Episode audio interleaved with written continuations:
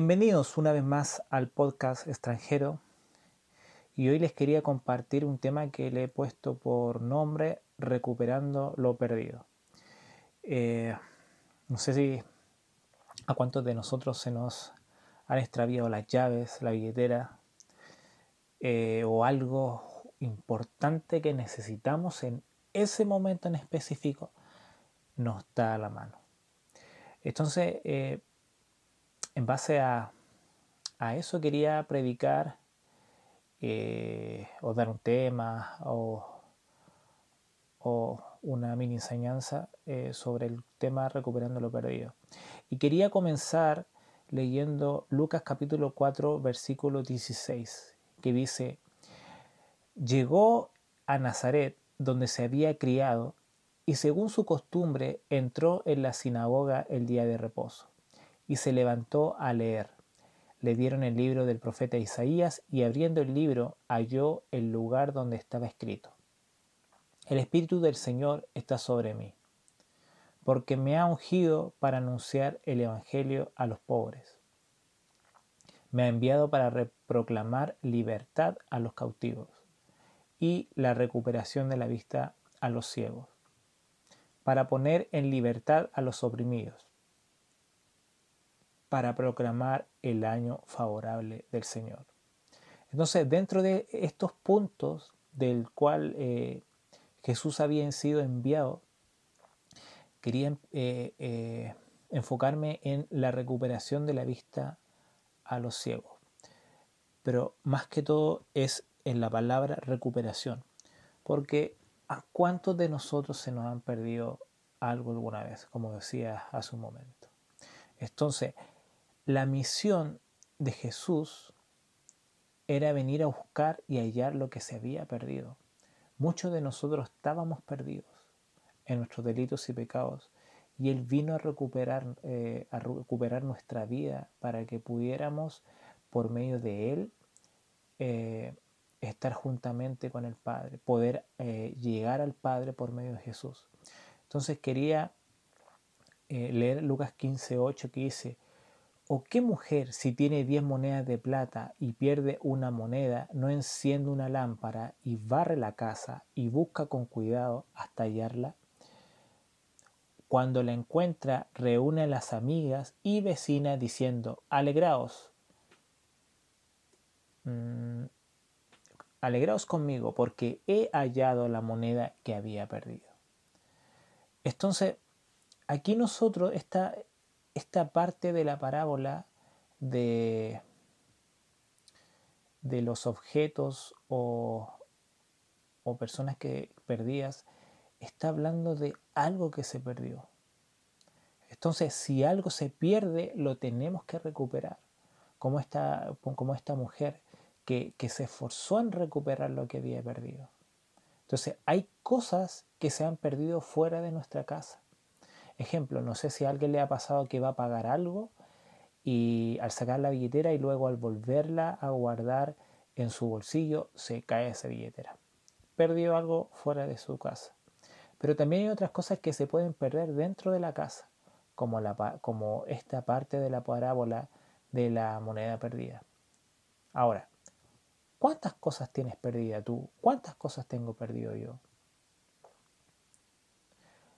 A veces pasa que eh, hay hijos que están en casa pero nunca en fiesta, como el hermano del hijo pródigo, deprimidos, enojados. En vez de alegrarse el hijo mayor de, del, del pródigo, eh, él se molestó porque había vuelto, él se molestó porque hicieron una fiesta porque había vuelto el hijo pródigo.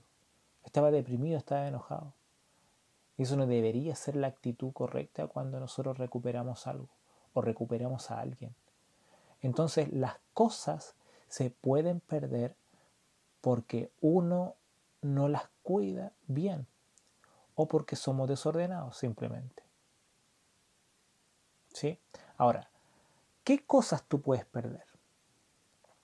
Un ejemplo, un talento valioso que está perdido. Como cuando uno eh, sabe eh, tocar guitarra yo no digo que eh, se perdió eh, la habilidad de poder tocar la guitarra, sino que me enfoco en que cuando tú tienes la habilidad de tocar la guitarra y dejas de tocarla, en ese momento ese talento se está perdiendo, porque no se está ocupando. ¿sí? O, llamamientos también que se, que se están perdiendo, personas que a lo mejor no han confiado en la palabra del Señor, eh, o, sienten timidez, o les da miedo eh, entregarse al llamamiento del Señor. Entonces hay otras personas que están perdiendo el estar usando sus dones eh, se menosprecian tanto ellos mismos eh, y se miren en menos que eso provoca que no puedan ellos manifestar sus dones dentro de la congregación. También hay hijos perdidos, como el hijo pródigo, que están perdidos fuera de tu casa, están tomando costumbres que son de, que no son las acordes a los valores cristianos que deberíamos de tener. Eh, otras cosas que se han perdido pueden ser los sueños. Hay cosas que a lo mejor en tu corazón has anhelado durante mucho tiempo y como ya va pasando el tiempo, tú llega un momento que, dice, que dices, eh, no, ya, ya es suficiente, ya ha pasado el tiempo, ya va a ser mucho más difícil ahora llegar a cumplir ese sueño. También la paz se puede perder, la tranquilidad. Hay veces en que nosotros pasamos por situaciones que nos sacan de esa paz, de esa tranquilidad que está en nuestra vida. Otra cosa puede ser la fe. A lo mejor ya has perdido fe en ti, o fe en tu familia, o fe en, tus estudios, o fe en Dios, o fe también en tu futuro. También el amor. Hay veces en que se puede perder el amor de pareja, eh, el amor hacia el prójimo, hacia los demás. Eh, o se puede perder el primer amor. Que eh, esto no es lo mismo que perder el amor. ¿Cuál es el primer amor? ese primer amor que te lleva a hacer todo por Dios, que, eres imparable, que, que por más que sea tarde, por más que sea mañana, por más que tengas que ir a otro lugar lejano, por ese primer amor tú eres capaz de hacer por Dios todo lo que, lo que tú quieras, lo que se te pida eh, lo que se necesite. También podemos hablar de cosas, eh, eh, personas que se han perdido como hijos, esposos, esposas, relaciones familiares, relaciones matrimoniales. Hay muchos matrimonios que solamente ellos viven en la misma casa y duermen en la misma cama, pero no tienen ninguna relación matrimonial. Solamente pasan a ser personas que, que crían a sus hijos y no hayan la hora de que sus hijos sean mayores de edad para que ellos se puedan eh, eh, separar y puedan cada uno rehacer por su lado su vida. También hay relaciones con, hay nietos, padres, hermanos, amigos, vecinos, compañeros de trabajo, compañeros de colegio, de universidad, eh, relaciones con ellos que se han estado perdiendo. ¿Sí? Ahora, ¿qué cosas están ocultando o tapando lo perdido? Porque aquí lo, que nosotros eh, sacamos de esta, de esta parábola es que esta mujer, cuando se dio cuenta que se le había perdido algo, ella empieza a, ordenar el lugar, empieza a barrer el lugar. Ahora dice, los problemas superficiales pueden estar tapando lo realmente importante que está perdido. Ejemplo, tú te estás enfocando mucho en tu trabajo y eso superficial está provocando que tú no te puedas dar cuenta de que quizás tú estás perdiendo tu matrimonio o tu familia por ese trabajo. Entonces, ese problema superficial tapa el real problema que tú tienes. También los deleites de la vida pueden estar ocultando eh, lo que tú has perdido. Otro punto pueden ser las preocupaciones pueden estar permitiendo que se pierdan cosas dentro de la casa. Cuando uno anda preocupado, uno descuida eh, algunas cosas dentro de la casa. Si yo ando preocupado no voy a estar pendiente de mis hijos, lo más probable. Los problemas matrimoniales pueden estar dejando que se pierda algo dentro de la casa. Ejemplo, cuando hay problemas matrimoniales, uno deja de lado a los hijos, uno deja de lado la relación que tiene uno con ellos. Entonces nosotros debemos también estar atentos a la relación que tenemos con nuestros hijos.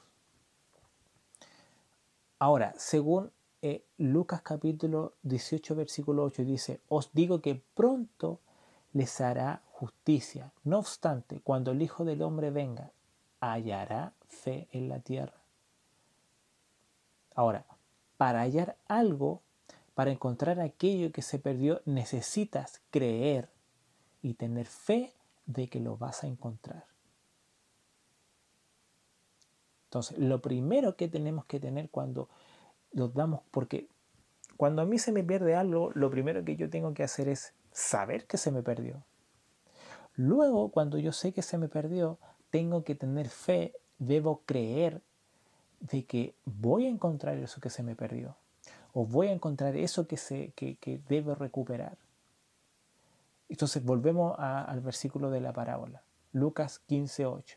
¿O qué mujer si tiene 10 monedas de plata pierde una moneda y si pierde una moneda no enciende una lámpara, barre la casa y busca con cuidado hasta hallarla? Entonces aquí vemos tres cosas que suceden cuando la mujer se da cuenta de que perdió la moneda. Primero, enciende una lámpara. Eso cuando lo vemos en, el ámbito espiritual habla de que hay que recurrir al Espíritu Santo o a la palabra para, saber realmente qué se me ha perdido. Ejemplo, ¿cómo yo puedo saber si el amor se me perdió? Debo recurrir al Espíritu Santo, debo recurrir a la palabra, encender esa lámpara y cuando esa lámpara se enciende, ilumina, entonces esa, eh, cuando ilumina, va a iluminar eh, lo que yo he perdido y lo que me está faltando y lo que yo debo recuperar. Ahora, el segundo punto es barre la casa. Barrer la casa, hay que, uno tiene que barrer los malos pensamientos de nuestro interior, las malas obras, hay que barrer amarguras, depresión, hay muchas cosas que están dentro de nuestro interior que deben ser, eh, que deben ser barridas, que deben ser sacadas, que deben ser desarraigadas de nosotros. Eso nosotros tenemos que hacer. Después cuando, como decía, cuando tú enciendes la lámpara, cuando tú te das cuenta de lo que te falta, luego hay que barrer todo lo que está impidiendo que pueda llegar a eso que me falta, a recuperar eso que me falta. Y el tercer punto es busca con cuidado. ¿Qué significa esto? Busca lo importante que se te perdió, luego de remover y sacar todo lo que nos sirve. Cuando tú empiezas a sacar de ti amargura, depresión, malas obras, eh, a lo mejor comportamientos que, no van eh, acorde que con un, hijo de Dios, cuando tú empiezas a sacar todo eso de ti, eh, tú vas a poder llegar a lo que tú has perdido. Cuando yo saco de mi amargura, yo puedo llegar por medio de, de esa acción de sacar de mí algo malo, puedo llegar al amor, puedo llegar a la comprensión, puedo llegar a recuperar esa misericordia que en algún momento a lo mejor perdí. Entonces, nosotros debemos siempre de encender la lámpara, o sea, recurrir al Espíritu Santo, a la palabra, barrer la casa, que es sacar todo lo que, lo que estorba y luego buscar con cuidado. Y hay que buscar con cuidado, hay que ir buscando de qué realmente a mí me falta, qué realmente yo perdí en, todo este proceso que yo he vivido. Porque hay momentos que a lo mejor podemos estar pasando por una prueba, alguna dificultad, y esa dificultad puede llegar a ser tan fuerte que puede convertir nuestro corazón en un corazón de piedra, eh, de piedra y eso puede provocar que no podamos sentir amor por los demás, que no podamos nosotros sentir misericordia por nuestro prójimo, por ese corazón duro. Entonces, por eso debemos siempre buscar con cuidado de qué es lo que nos falta y cómo poder llegar a recuperarlo. Hay cosas que a veces son tan simples, porque, eh, un ejemplo, si tienes algún problema con alguien, eh, es tan simple como ir a esa persona y decirle, ¿sabes qué? Lo siento, perdóname. Y ahí cambia todo eh, la relación que ellos tenían y pueden empezar otra vez. Pero nuestro orgullo en muchas ocasiones impiden esa acción. A veces nuestro, nuestro ego, nuestra forma de ser, impiden esa acción. Y es por eso que yo te invito a que haya siempre en nosotros más de Jesús y menos de yo, menos de ti, para que podamos en lo espiritual crecer y para que podamos nosotros seguir avanzando.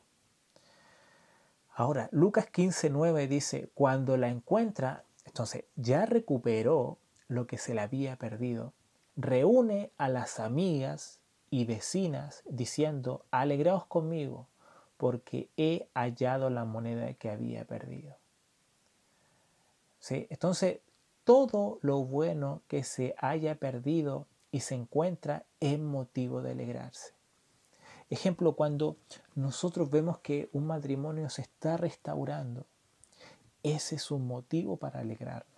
Cuando vemos que un hijo está volviendo a casa, es un motivo para alegrarnos. Cuando vemos nosotros a un hermano de la iglesia que se ha ido por mucho tiempo, meses, años, y vuelve, ese es un gran motivo para alegrarse, porque está volviendo algo que se había perdido, porque se está recuperando algo que se había perdido. Siempre cuando recuperemos algo que se ha perdido, bueno, va a ser, eh, va a ser eh, sinónimo de alegrarse. No, no tener ese sentimiento eh, que tenía el hijo mayor del hijo pródigo de estar enojado porque había vuelto algo que se había perdido.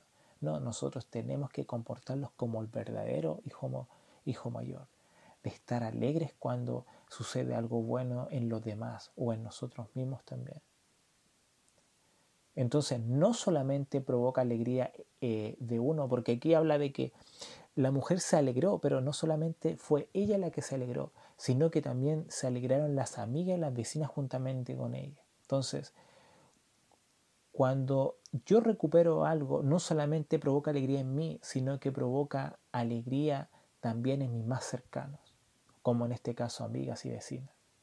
Cuando tú recuperas algo, como, como decía, como un hijo, como un trabajo, quizá una relación, quizá a lo mejor una amistad, eh, algún pariente que habías tenido un problema y había cortado relaciones, pero estás recuperando todo eso, mi corazón tiene que estar eh, con, un, con una actitud de alegrarse por lo que está sucediendo contigo no solamente yo me tengo que alegrar por lo que a mí me sucede, sino también yo me tengo que alegrar por lo que te sucede a ti.